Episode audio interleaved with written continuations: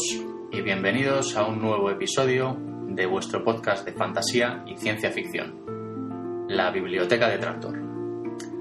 Hoy vamos a viajar a un remoto pasado, miles de años atrás, hasta la Edad Iboria, a un mundo duro y cruel donde los magos utilizan sus oscuras artes en busca de riqueza y poder y donde los hombres son rudos y deben lo que tienen a su valor y al filo de su acero. Es el mundo de Conan el Cimerio, donde todos los hombres son fuertes y todas las mujeres hermosas.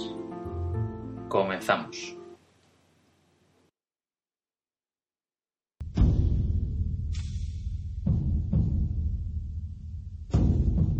En aquellos tiempos, cuando los océanos separaron el Atlantis y surgió el amanecer de los soles de Aries, hubo una época increíble en la que Conan estaba destinado a llevar la joya de la corona de Acrilonia sobre unas tierras en peligro.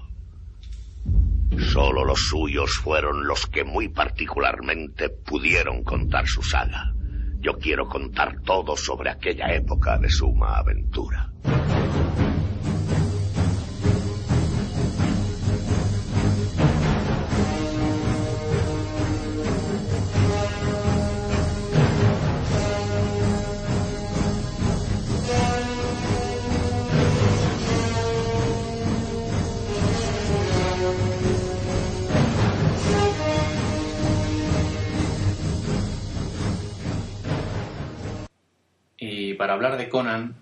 Primero tenemos que hablar de su creador, de Robert Erving Howard, que nació en Pister, Texas, el 22 de enero de 1906 y que vivió pues la última fase de las colonizaciones, de aquellas exploraciones pioneras, de, de aquellas colonizaciones de las grandes llanuras y de la parte inferior del, del Valle del Río Grande.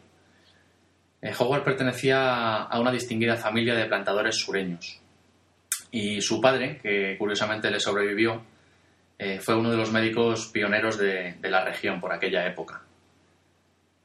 Debido a, la profesión de su padre, pues la familia se movió mucho, llegando a vivir en la parte sur, en el este y en el oeste de Texas, para finalmente terminar asentándose en Cross Plains. Eh, Howard fue educado en, la atmósfera de la frontera y, no tardó en ser todo un devoto de, de sus viriles tradiciones. Y es que medía más de metro ochenta y, pesaba alrededor de los 90 kilos. Era gran amante del deporte y, y practicaba levantamiento de pesas y boxeo. Moreno de piel y de cabello y con ojos azules de tipo céltico, eh, su aspecto físico sin duda se asemejaba a su más famoso personaje, al intrépido guerrero, aventurero y conquistador de tronos por la fuerza del acero, Conan el Cimerio. El carácter y las dotes de, de Howard fueron únicas. Y por encima de todo, pues era un amante del, del sencillo mundo de los bárbaros, ¿no? El antiguo y sencillo mundo de los bárbaros. Eh, de esta época de, de pioneros, eh, cuando el coraje y la, y la, fortaleza ocupaban el lugar de la sutileza y la estratagema. Y cuando una raza osada eh, y carente de, de, todo temor, pues batallaba y sangraba sin pedirle ninguna clemencia a la naturaleza hostil. Todos eh, sus relatos fantásticos reflejaban esta filosofía y, de ella emanaba una vitalidad pues que puede hallarse en muy pocos de sus, de sus contemporáneos. Y es que solo él podía, podía escribir de modo tan convincente sobre la violencia y las matanzas que, que pueblan sus relatos fantásticos. Eh, Howard empezó a escribir a los 15 años y tan solo tres años después logró colocar su primer relato, que se tituló Lanza y Colmillo, y que fue publicado en la revista Weird Tales en julio de 1925. Eh, tras este relato, mayor fama todavía le granjeó la aparición de, la novela corta Cabeza de Lobo, eh, en la misma revista y en abril de 1926. Eh, durante su corta y azarosa vida, Howard escribiría decenas de relatos, la mayoría de los cuales pues, verían la luz en la mencionada revista Weird Tales, y donde compartiría espacio con, con otros autores, pues, por ejemplo, de la talla de H.P. Lovecraft.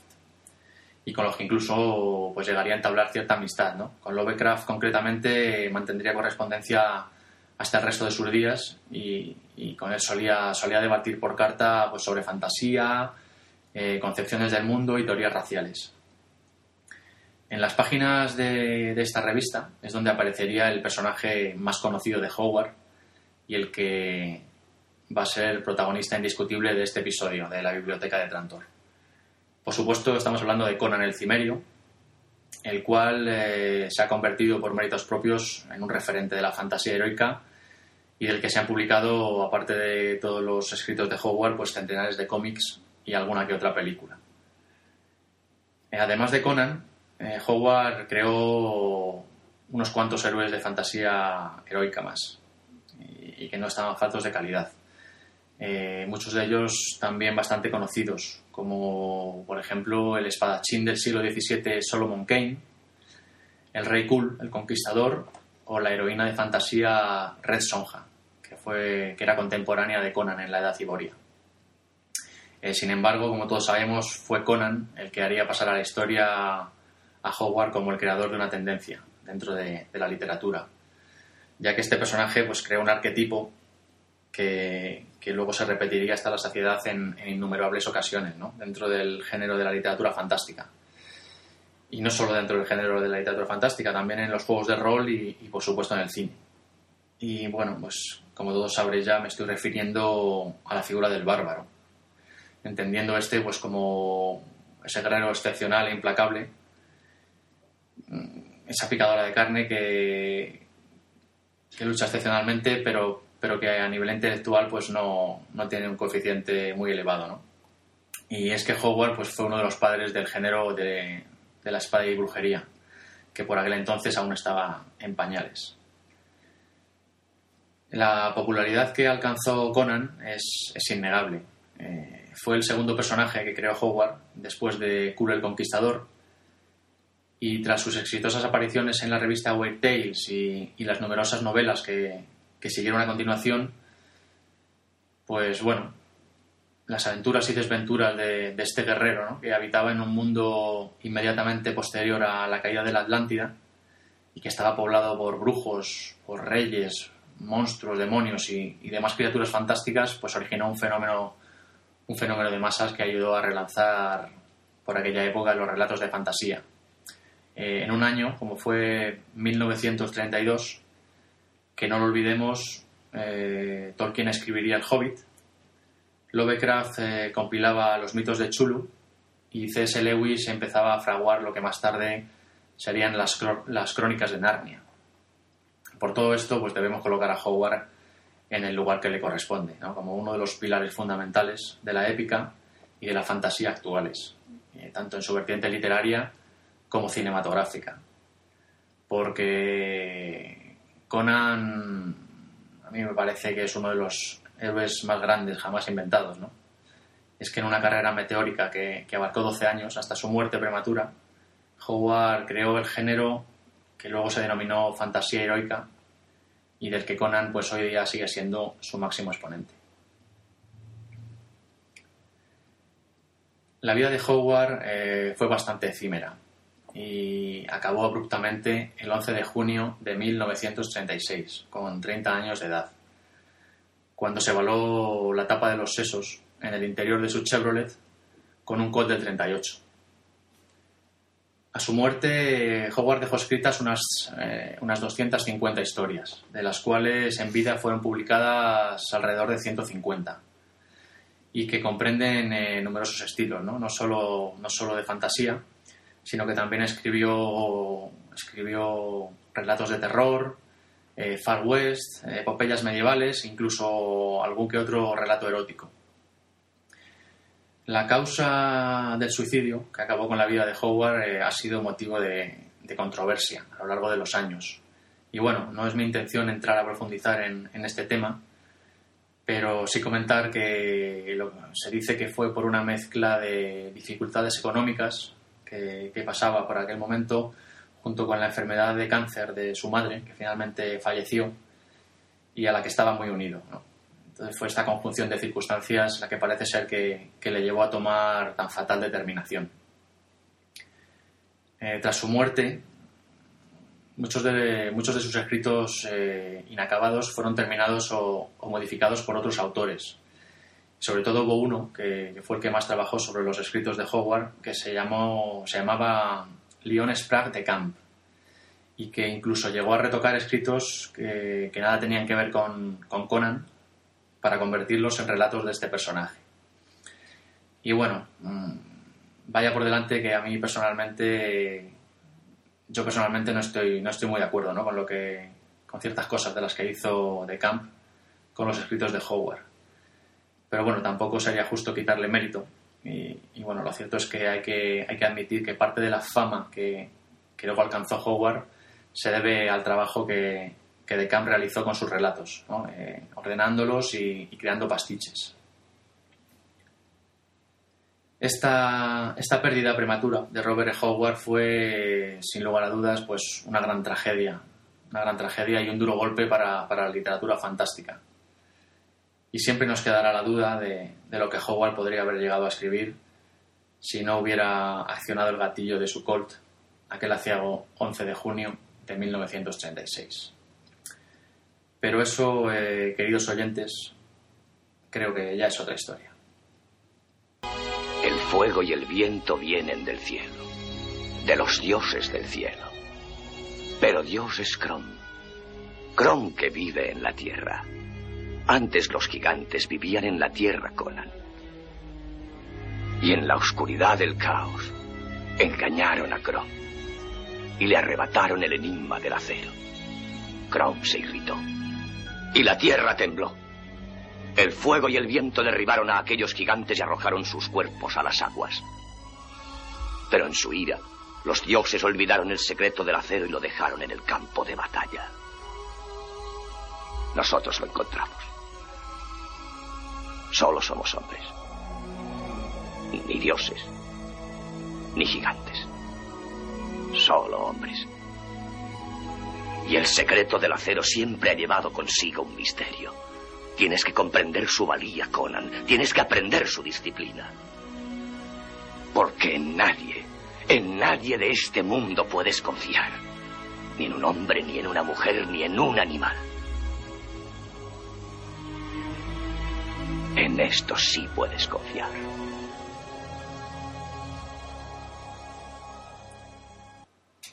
Y tras esta pequeña introducción a la vida y milagros de Robert E. Howard, pues ha llegado el momento de hablar de, Conan el Bárbaro, de la película de Conan el Bárbaro, que es, eh, bueno, la mejor película sobre este personaje que, se ha hecho nunca, ¿no? Y bueno, si tuviéramos que definirla con pocas palabras, podríamos decir que Conan el Bárbaro es sobre todo un gran guion, eh, una puesta en escena sobresaliente y una aplastante banda sonora. Eh, la película fue dirigida en 1982 por John Milius, que venía de escribir tres años antes el guion de Apocalypse Now. Y bueno, este director, pues en esta película capta magistralmente, bajo mi punto de vista, la esencia de, la epopeya de Conan. Eh, la cinta goza de un argumento trabajado y de unos personajes magistralmente construidos. Está protagonizada, como, todos sabéis, por Arnold Schwarzenegger en, el papel que, como no podía ser de otra manera, lo catapultó a la fama. Porque, bueno, podríamos afirmar que, que Arnold nació para este papel. Es más, para mí, con permiso de Terminator, eh, es el mejor papel de, toda su carrera, sin, sin lugar a dudas. Eh, porque probablemente yo creo que hubiera sido imposible encontrar un actor más afín eh, al bárbaro cimerio que, Arnold Schwarzenegger. En, el reparto de la película también tenemos eh, a un austero James Earl Jones en el papel del malvado dios serpiente Tulsadum y que en el doblaje al castellano cuenta con la estupenda voz de Constantino Romero. Eh, tenemos a un Max von Sydow memorable, con sus escasos cinco minutos de gloria en, el papel del rey Osric. Y por supuesto, imposible olvidar a, la hermosa Sandal Berman espectacular ¿no? en el papel de, de Valkyria. Y bueno, como curiosidad también aparecen en la película la estrella del cine español de la época del destape Nadiuska, que interpreta a la madre de Conan, y al jovencísimo Jorge Sanz como, como Conan de niño, ¿no? Como curiosidad, dos actores españoles que, que aparecieron en, en, la película. Y, y, es que, bueno, John Milius a mí me parece que está acertadísimo en, en la dirección. Eh, con Oliver Stone al guion y, y, con una brutal banda sonora del, del fallecido Basil Poledouris, que sin la cual pues eh, yo no concebiría esta película, ¿no? Y que acompaña las andanzas de, nuestro héroe de manera solemne, muy, muy al estilo wagneriano, y, y, nos sume en un mundo donde, donde reina el acero y, y, la hechicería. Una obra, una obra, una banda sonora magistral, poderosa, contundente, emotiva y, épica, ¿no? Eh, que se fusiona con las imágenes eh, en una simbiosis audiovisual que, pocas veces se ha concebido. Brutal. La banda sonora, estaréis todos de acuerdo conmigo en que, en que es brutal. Eh, la película fue rodada íntegramente en España, con, con maravillosos paisajes de Segovia, de Cuenca y sobre todo de Almería y esta puesta, esta puesta en escena poderosa nos traslada inmediatamente desde el primer momento a la cimeria natal de Conan, donde somos eh, espectadores de excepción de, su esclavización desde muy pequeño y de su transformación en la edad adulta en, un guerrero implacable.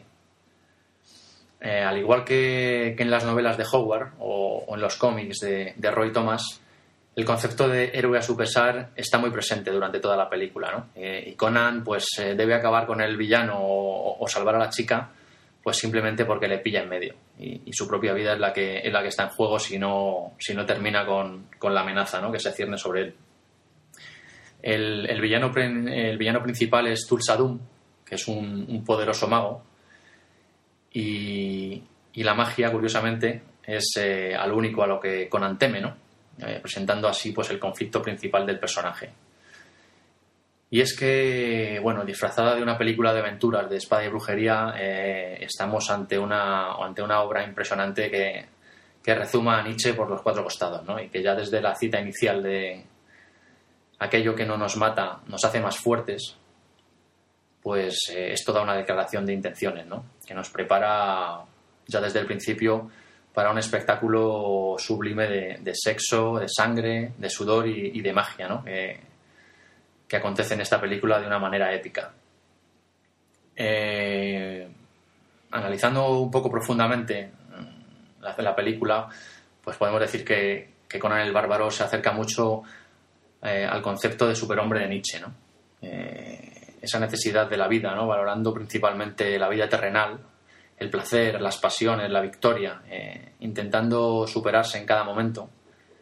Y, bueno, rechazando la moral tradicional y, aceptando la moral, la moral de los señores, no propia de los fuertes.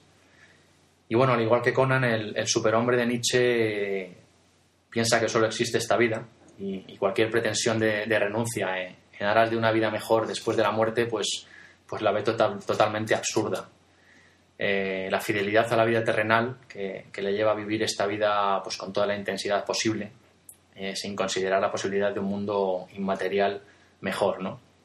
El, superhombre, el superhombre de Nietzsche tiene una gran voluntad de poder, que significa dominio y fuerza, eh, significa la ley del más fuerte y, la, selección, la selección natural darwiniana, ¿no? que nos lleva a ese deseo de, no ser dominado por nadie tan presente en, en el personaje cimerio. Eh, y es que Conan ni es bueno ni es malo, eh, ni busca justicia ni busca la verdad, sino que, que, está por encima de todas estas consideraciones y solo responde a su propia voluntad de poder y, a su propia verdad. Eh, estamos ante una película moralmente dura, con un guion pues, que juega con múltiples elementos morales y, metafísicos, más allá de, del propio devenir de, de los personajes eh, y son numerosos ¿no? los puntos de reflexión que, toca esta obra, casi, casi incluso rozando lo, políticamente incorrecto, eh, si no fuera pues porque de cara a la galería pues parece simplemente una historia más de, guerreros y, y, brujos. Pero no es solo eso, ¿no? Estamos ante una película cargada de metáforas y, de símbolos. Y bueno, pues, ¿qué más podemos contar de, este peliculón, ¿no? Que yo, yo la habré visto más de mil veces y aún me sigue emocionando como el primer día. Es una película pues, que rebosa lirismo y, filosofía por los cuatro costados, con batallas a espada muy bien coreografiadas, un guion sólido y, un montón de personajes a cual más carismático. Una escenografía espectacular y, una música que, acaba de rematar un conjunto que forma, pues que forma para mí una de las mejores películas de aventuras de, la historia del cine.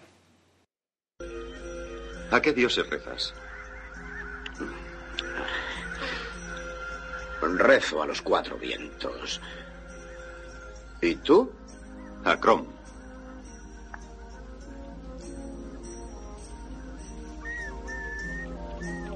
Pero le rezo muy poco. No me escucha. Entonces, ¿para qué te sirve? Es lo que yo siempre he dicho. Si muero, tengo que comparecer ante él. Me preguntará cuál es el secreto del acero. Si no lo sé, me echará de balaja y se reirá de mí. Es Scrum. Fuerte en su montaña. Mi Dios es más fuerte. Crom se ríe de los cuatro vientos. Se ríe desde su montaña. Mi Dios es más fuerte. Es el cielo eterno. Tu Dios vive bajo él.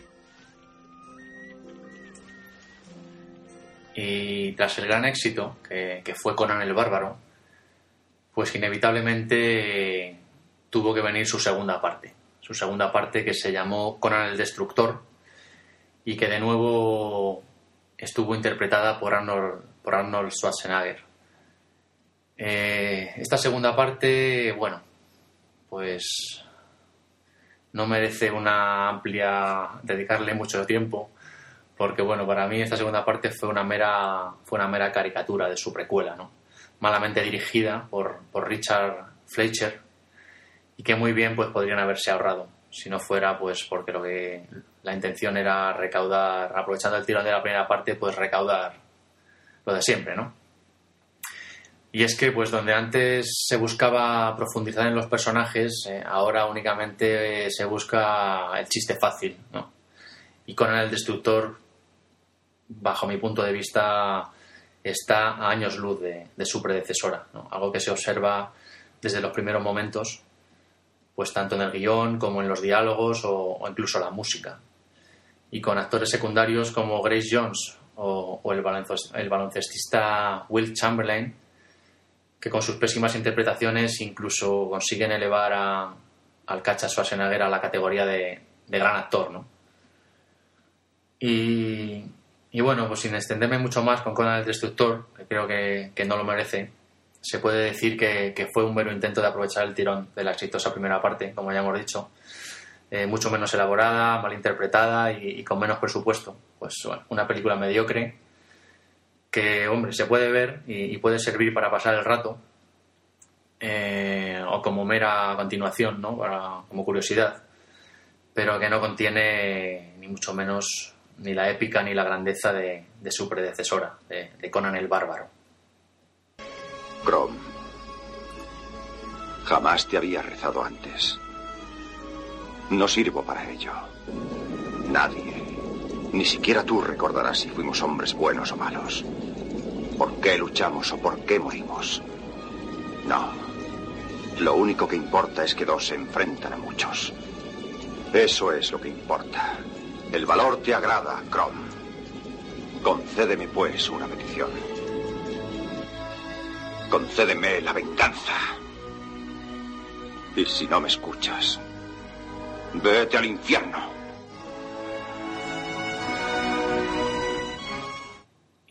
Para terminar, eh, y volviendo de nuevo a, a Conan el Bárbaro, pues nada, podríamos decir que, esta película es la plasmación más pura ¿no? del, concepto heroico, sin perversiones, y que es difícil encontrar películas que expresen con mayor contundencia el valor, la emoción y, la grandeza de la épica, tal y como quizá la imaginaron los dioses alguna vez. Estamos ante una película de obligado visionado, cargada de significado para, para el que sepa leer entre líneas, pero que también funciona a la perfección pues como mero y salvaje entretenimiento. Y si como una vez afirmó el poeta inglés Samuel Taylor Coleridge, la fantasía no es otra cosa que un modo de memoria emancipado del orden del tiempo, entonces la Edad Ciboria creo que está condenada en esta película eh, a la más grande de las eternidades cinéfilas. ¿Por qué lloras? Él es Conan, el bárbaro. Él no llorará. Yo lloro por él.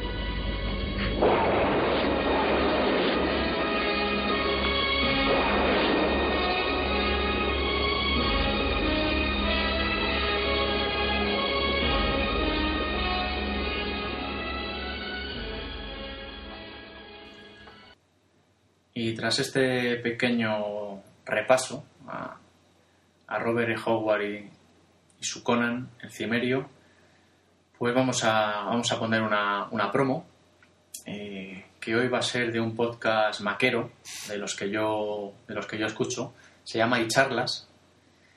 Y bueno, como su propio nombre indica, es una, una amena charla entre dos amigos maqueros, pues que nos cuentan de manera distendida sus vivencias y sus sus experiencias pues con sus ordenadores Mac, con sus gadgets de Apple o bueno, incluso no solo de Apple, de cualquier tipo de gadget que, adquieren, nos cuentan qué tal les ha ido, cómo les funciona, nos dan consejos y, también de, programas, de bueno, todo tipo de cosas, ¿no? De, de todas sus vivencias maqueras, de las cuales se, suele aprender bastante y, bueno, que resultan muy amenas, ¿no?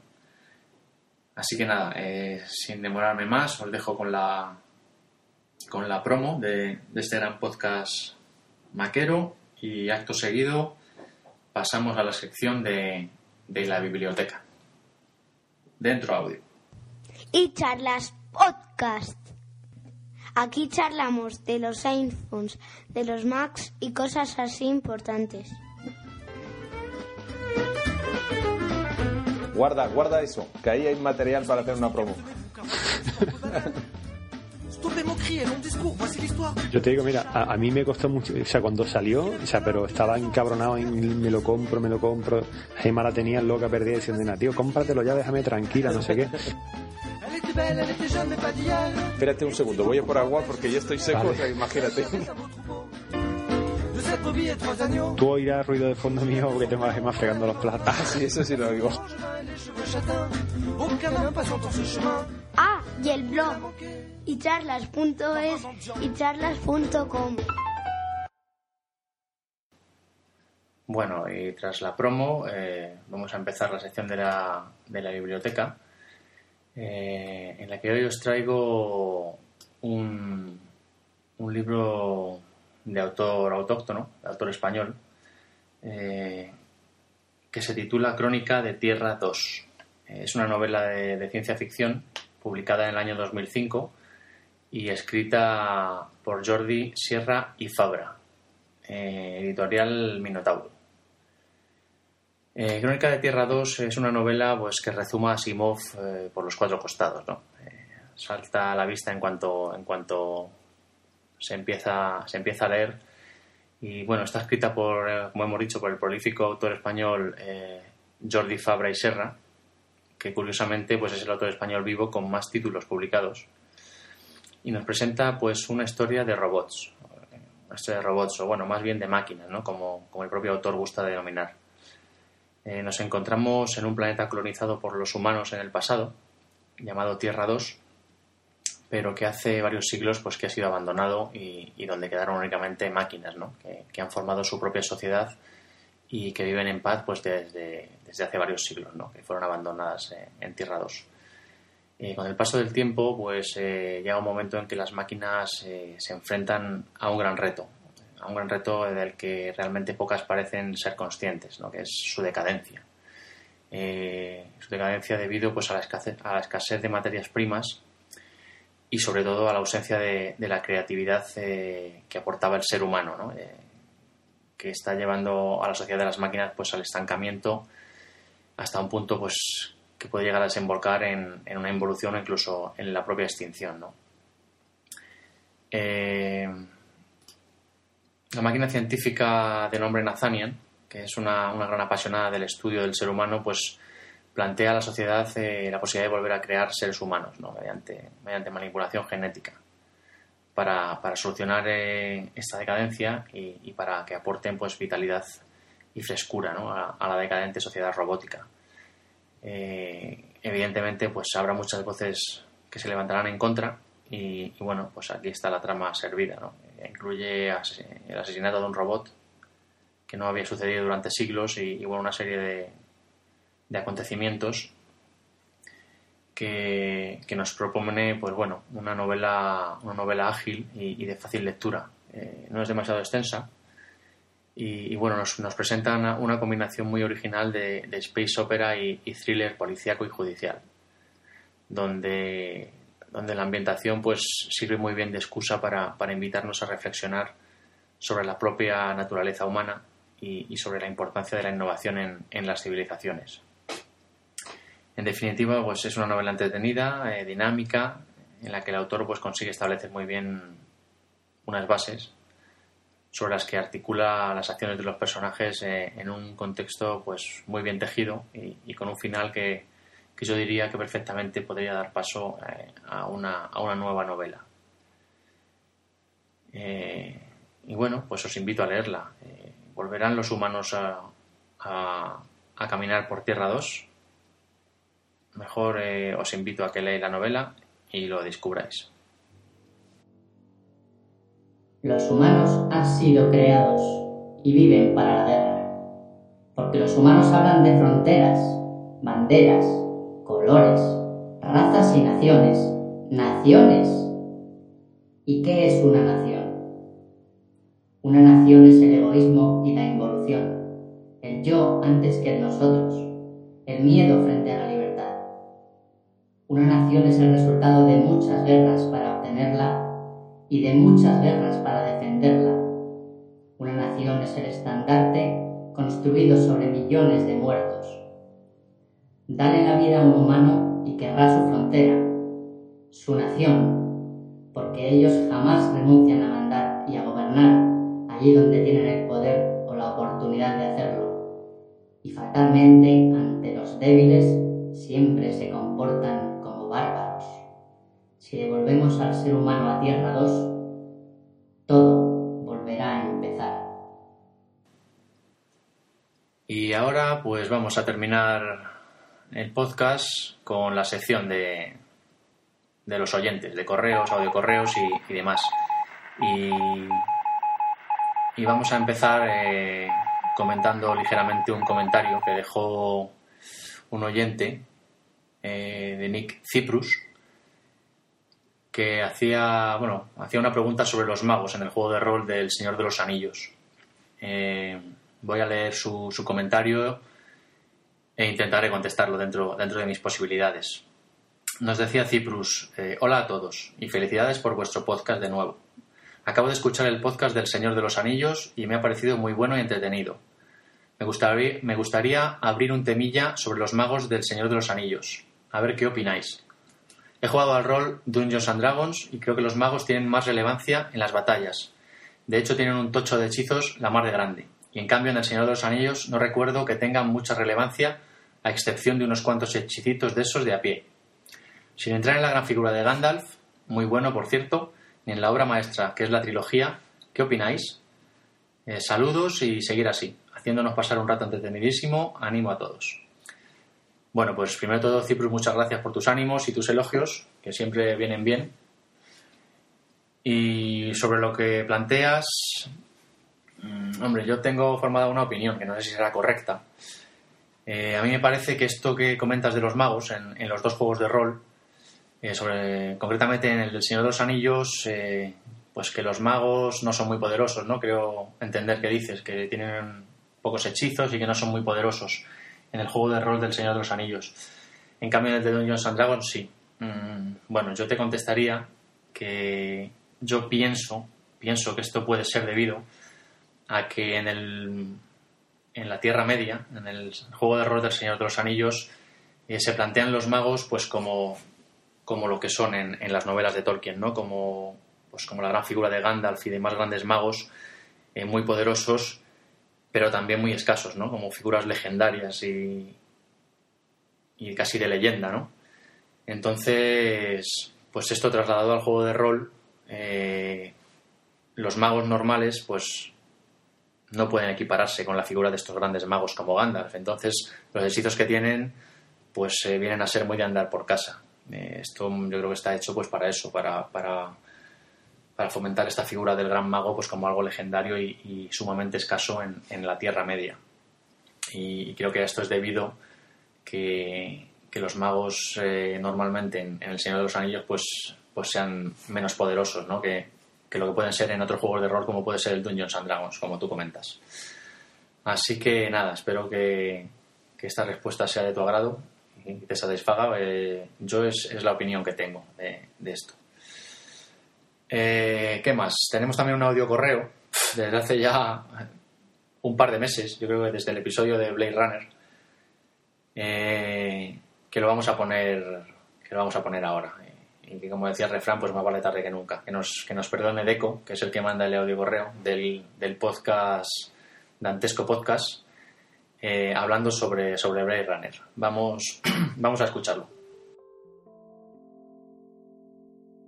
Muy buenas, señores de la biblioteca de Trantor. Soy Deco de Dantesco.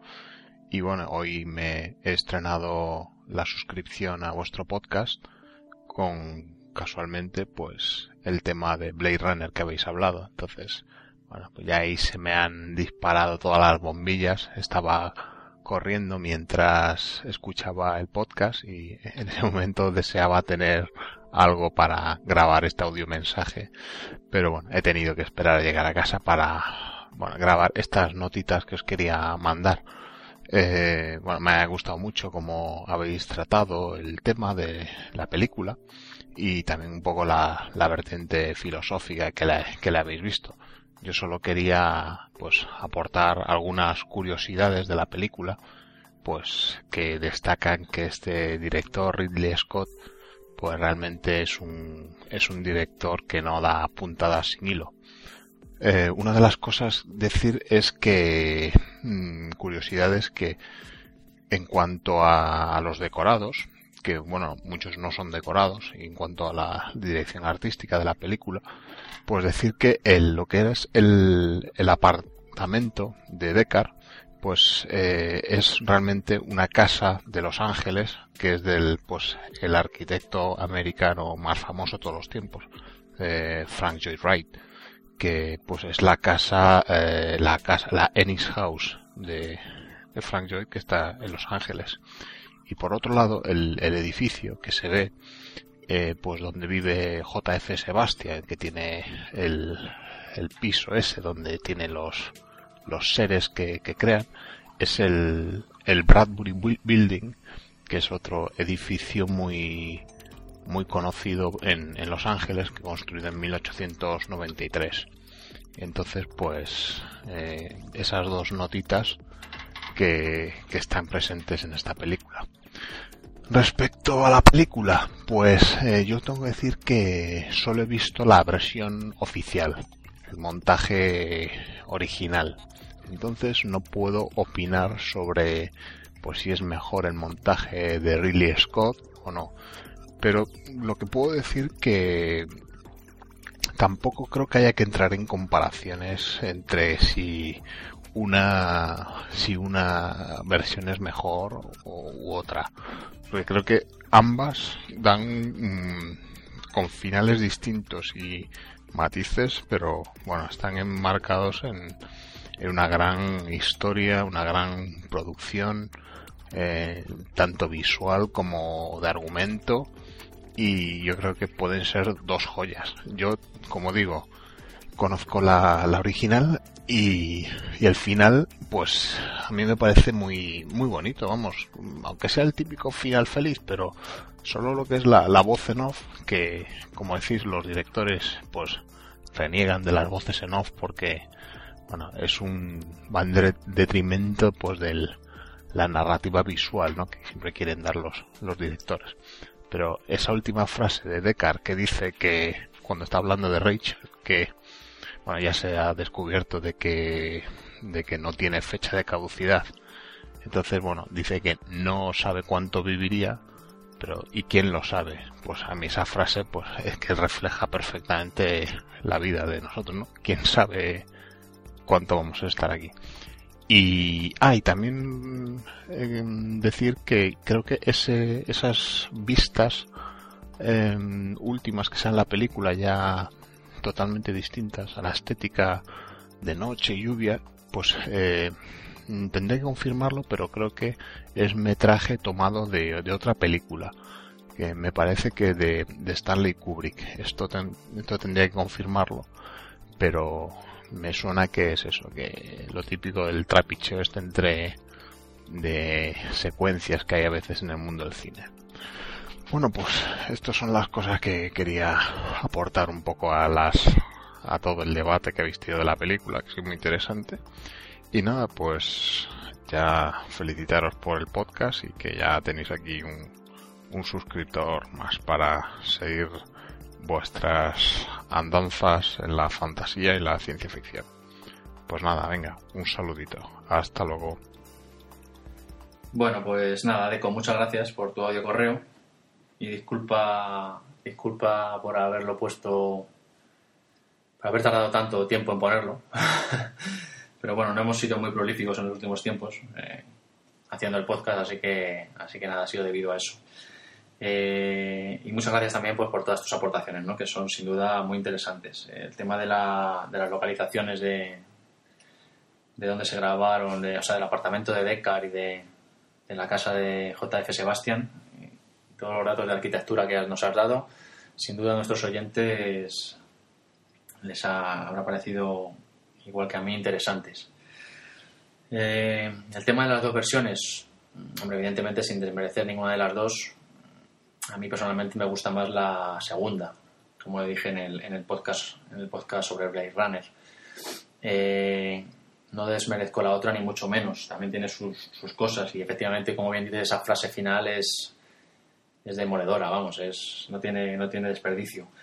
Eh, sí decir, como dije en su momento, que ese final feliz y bonito, pues a mí no me pegaba mucho, ¿no? Con todo lo que es, con toda la temática y, la apariencia del resto de la película. Me chirría un poco, pero bueno, tampoco, tampoco es, es que eso desmerezca esa versión. Simplemente chirría un poquito, por lo menos bajo mi punto de vista. Y sobre esas imágenes que comentas, efectivamente te puedo confirmar que sí, que es metraje prestado de Stanley Kubrick, de, alguna otra película, no sé de cuál, pero, pero es metraje que le prestó Stanley Kubrick para, para esas escenas finales. Eh, así que nada, cosas, de, cosas del celuloide. Y bueno, pues nada más, muchas gracias por tu, por tu audio correo. Y nada, nos seguimos escuchando. Yo sigo escuchando religiosamente vuestro podcast de Dantesco. Eh, me parto de risa con vosotros y nada, nos oímos por por las ondas internauticas podcasteriles o como lo queramos llamar. Un saludo, Deco. Y bueno, pues nada, tras la sección de audio correos que ya damos por finalizada, pues solo nos queda despedir el episodio de hoy, que espero os haya resultado cuando menos entretenido e interesante eh, esperamos vuestros comentarios en el blog, audio correos, emails o todo lo que queráis mandarnos. Como ya sabéis, a la biblioteca de Trantor gmail.com. Eh, el blog lo tenéis en www.labibliotecadetrantor.com. También estamos en iVoox y, podéis suscribiros al podcast en iTunes también, por supuesto. Eh, en Twitter eh, a mí me encontraréis por eh, Maugan, sustituyendo la primera A por un 4, M4UGAN. Y tenéis el Twitter del podcast para las actualizaciones, que es Betrantor. Y nada más. Hasta el próximo episodio. Sed buenos. Adiós.